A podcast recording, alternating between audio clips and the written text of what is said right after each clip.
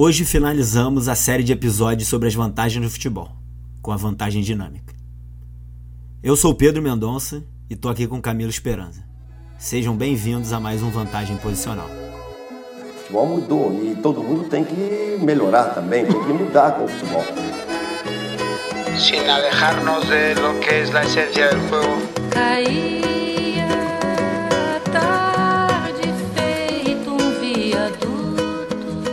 E aí, Camilo? É, O que seria a vantagem dinâmica? Oi, Pedro. Oi, todo mundo. Cara, que boa pergunta que você acaba de, de me fazer, né? Eu acho que provavelmente a vantagem dinâmica seja a menos conhecida de todas. Normalmente todo mundo fala da, da vantagem numérica, né? Porque é óbvio, né? Ou como o Paco Cerulo às vezes fala para reconhecer uma vantagem numérica, a galera só precisa saber contar, né? Mas tem alguma galera que, que reconhece a vantagem qualitativa, né? Ou individual. E tem um, um grupo de, de galera que vai crescendo, né? Que reconhece essa vantagem mais posicional, né? Essa vantagem dinâmica é uma vantagem que da qual quase ninguém quase ninguém fala.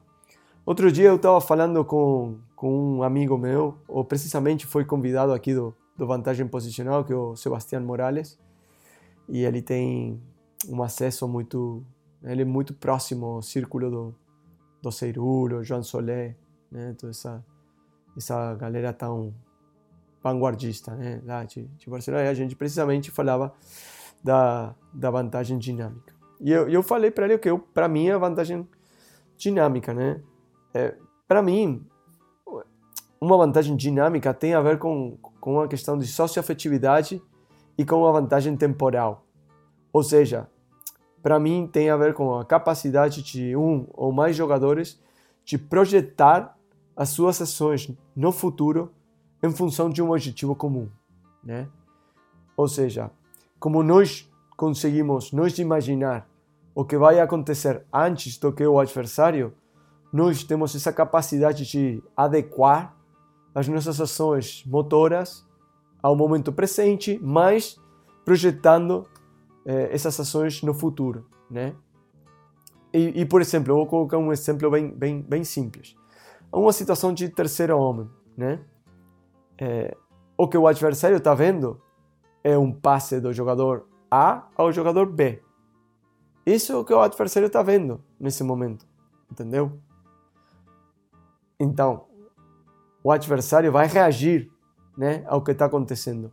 Mas nós sabemos que quando temos um passe vertical do jogador A ao jogador B, o jogador B vai deixar de cara pelo jogador C, que vai ser o terceiro homem.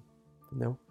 Nós sabemos com um grau, né, de, com uma, um grau de probabilidade determinado o que vai acontecer quando B receba a bola, né? Então nós já sabemos que quem vai receber a bola vai ser C. Então todos os outros jogadores vamos vamos gerar umas ações motrizes, umas ações motoras, né? Partindo da base que vai ser uma situação de ter- terceiro homem. Mas isso só sabe a gente, entendeu? O adversário não está sabendo nada disso. O adversário está só reagindo. Então nós temos uma vantagem dinâmica que tem a ver com uma vantagem temporal e que tem a ver com uma capacidade de nos projetar no futuro. Então, desde o meu ponto de vista, porque nessa situação de terceiro homem pode ter uma vantagem numérica ou não, pode ter uma vantagem posicional ou não, pode ter uma vantagem qualitativa ou não. Não tem, pode não ter nenhuma das, das três vantagens que a gente falou. Então, uma vantagem é uma vantagem dinâmica que está vinculada com essa vantagem socioafetiva e que está vinculada com essa vantagem temporal. Não, perfeita a sua, perfeita a sua explicação. É, antes da gente começar a gravar o episódio, foi até uma- um, dos pontos que eu levantei, né, Camilo? Que eu falei, cara, mas eu acho que eu nunca tive que explicar, eu nunca tive a oportunidade de explicar o que seria a vantagem dinâmica, né? E eu, eu, eu falei, cara, eu acho que eu teria um pouco de dificuldade de explicar assim. E Porque como você muito bem falou, né, é algo que não é muito explorado, né? Não é muito falado. É, e assim, concordo, concordo 100% com a tua explicação, acho que não poderia ter sido melhor. É, e às vezes ela se torna, eu acho que sua explicação foi também muito bacana, muito boa, porque ela ela ela desmistificou um pouco, né? O que é a vantagem dinâmica, né? Porque eu acho que antes em, determinada, em determinadas explicações ou em meios que tentam explicar é algo muito acaba ficando muito subjetivo, né? Mas eu acho que, enfim, foi uma explicação, foi uma explicação perfeita, perfeita. Acho que também não tem nem, acho que se eu tentar aqui acrescentar alguma coisa, é, enfim, acho que eu posso posso posso piorar aí. Mas não, acho que é. Cara, que é não. Fala, fala, isso não, cara. Eu sei que você sabe, mas você ainda. Há coisas que, que um ainda não sabe que sabe, né? é, Só na hora, na, na, hora de, re, de refletir e de estruturar as ideias é que um acaba desco, descobrindo que que que está sabendo uma coisa, né? Sim.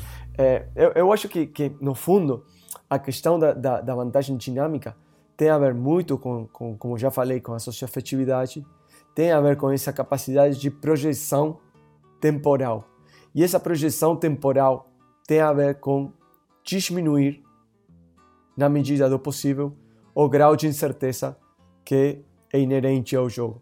Né? Então, isso, como a gente isso faz? Bom, é, a ressonância empática, a capacidade de, de gerar uns, uns altos níveis de comunicação socioafetiva é uma, uma das formas, né? Eu conheço o Pedro, eu sei o que o Pedro tem tendência a fazer em determinadas situações, em determinados episódios do jogo. Ninguém me explicou nada, porque isso só pode ser gerado com, com a prática, né? E, e com essa com essa, essa proximidade, né? Do, do, conhecimento que dá só pode dar o conhecimento do, do companheiro através de vivenciar eh, situações do jogo, né? Então, eu, eu mais ou menos, mais ou menos, posso prever o que o Pedro vai fazer em uma determinada situação, né? O que o Pedro é, gosta de fazer, o que o Pedro precisa fazer em, em determinadas situações. É uma forma de diminuir o nível de incerteza é, inerente ao jogo. E a outra é um conhecimento das intenções coletivas, entendeu? O que nós, como coletivo, vamos tentar fazer. Esse, esse, essa criação, né? desse, desse conjunto de referências coletivas é o que dá a capacidade a nós de é, prever as possíveis resoluções de cada episódio do jogo, né? Essas duas coisas combinadas, essa, essas intenções coletivas bem definidas e que todo mundo conhece, né? esses objetivos coletivos que todo mundo domina e esses graus de conhecimento de ressonância empática, de, de entender quais são as necessidades dos nossos companheiros, tudo isso combinado é o que vai gerar essa vantagem dinâmica, né? Esse entender que em cada episódio do jogo somos 11.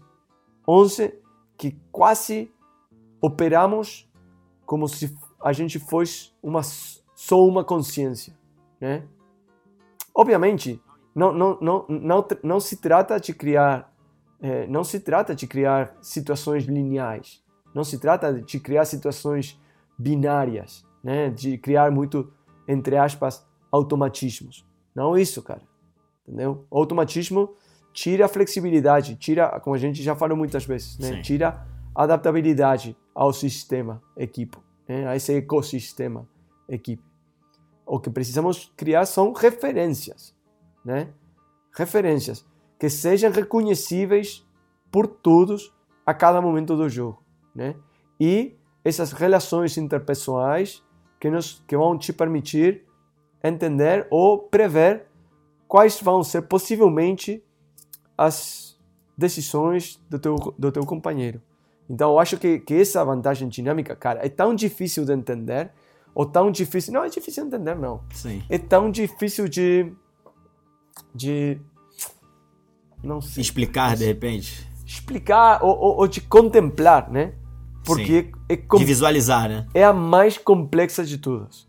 Entendeu? É de visualizar, exatamente. É a mais complexa de todas. Porque, como eu já falei, para falar de vantagem numérica, cara, eu vejo a vantagem numérica, você vê a vantagem numérica, a minha mãe vê a vantagem numérica, porque é só isso olhar uma foto, né? Quantos tenho do, da camisa vermelha? Sim. Ah, dois. Quanto eu tenho da camisa, da camisa verde? Três. Ah, vantagem numérica. Simples. Vantagem eh, qualitativa? Simples, né? O Neymar tá jogando um, um contra um contra o Pedro. Fácil.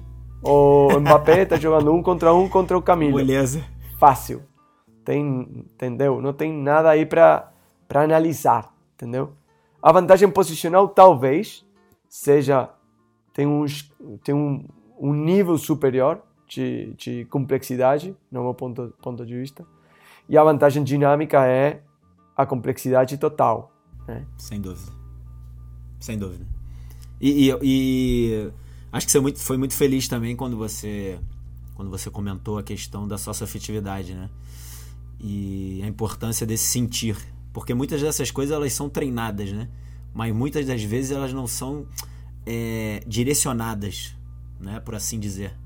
Não é algo que às vezes está presente na sessão é, de maneira declarativa ou descritiva Não. né? Mas é algo que, o, que os próprios jogadores eles vão percebendo sem nenhum direcionamento, né? A não ser o jogo. Então, e claro, por isso ela, ela por vezes realmente, como você falou, ela é muito difícil de se perceber, né? Então, mas é- Sim. é, isso. É, va- essa socioafetividade vai se desenvolvendo né, ao longo do, do processo de treino, ao longo do processo da vida, né, da, da- desse, desse sistema, desse ecossistema que é a equipe. Né? Vai se desenvolvendo, né? mas também não é, uma, não é um desenvolvimento espontâneo, entendeu? Não, não, não ocorre por um acaso, entendeu? Eu como treinador, se, se, se- entendendo que eu não sou o centro do processo, né? Eu tenho a capacidade de destruir esse contexto no qual essa, esse, esse- essas relações socioafetivas vão se desenvolver. Eu posso criar um ambiente para favorecer esse desenvolvimento ou posso destruir totalmente um ambiente. Né? Se eu começo a, a, a, a criar situações de treino, né? de automatismos, de situações sem oposição e, e situações que, por tanto, portanto, não precisam de uma cooperação, evidentemente eu, eu com as minhas propostas, estou gerando um contexto que não vai favorecer em nada eh, o desenvolvimento dessa socioafetividade, né? o desenvolvimento desse código de comunicação não verbal, essa, essa, essa sensibilidade comum. Né? Portanto, eu acho que o treinador, se bem não é o centro do processo de treino, é um cara que, pelas, Pode ser um pelas- facilitador. Exatamente, pela sua posição, pela posição na qual ele está, pode ser um facilitador de uns contextos, né? Não entendendo o facilitador como um cara que empobrece através da simplificação, que às vezes achamos que facilitar tem a ver com isso, né? Com, com, com desnaturalizar contextos, simplificar contextos, não isso, cara. Facilitador eh, significa eh, ter essa é, tomar decisões e gerar contextos que façam que aconteçam determinadas coisas, né? Sempre dentro de um marco de absoluta complexidade, né? É, que na qual a qual é inerente ao jogo do futebol, né? A qual é inerente ao, ao universo. É, mas é isso, Pedro. Eu acho que, que, que é muito bom encerrar esse, esse, esses episódios das vantagens, falando dessa vantagem dinâmica, né? que não é uma vantagem que exista por si sozinha, tem a ver com a socioafetividade, tem a ver com essa capacidade de, processar, de projeção eh, no futuro, né? essa capacidade de, de, de compartilhar uma sensibilidade comum dentro de um marco coletivo que é dado pelas referências e as intenções coletivas que são, se não são marcadas pelo treinador, são no mínimo eh, permitidas pelo treinador. Perfeito, Camilo. É... Então é isso, gente. A gente finaliza por aqui a série de episódios sobre as vantagens e nos vemos na próxima. Grande abraço. Fim da tempestade, o sol nascerá. Fim desta saudade, de ter outro alguém para amar.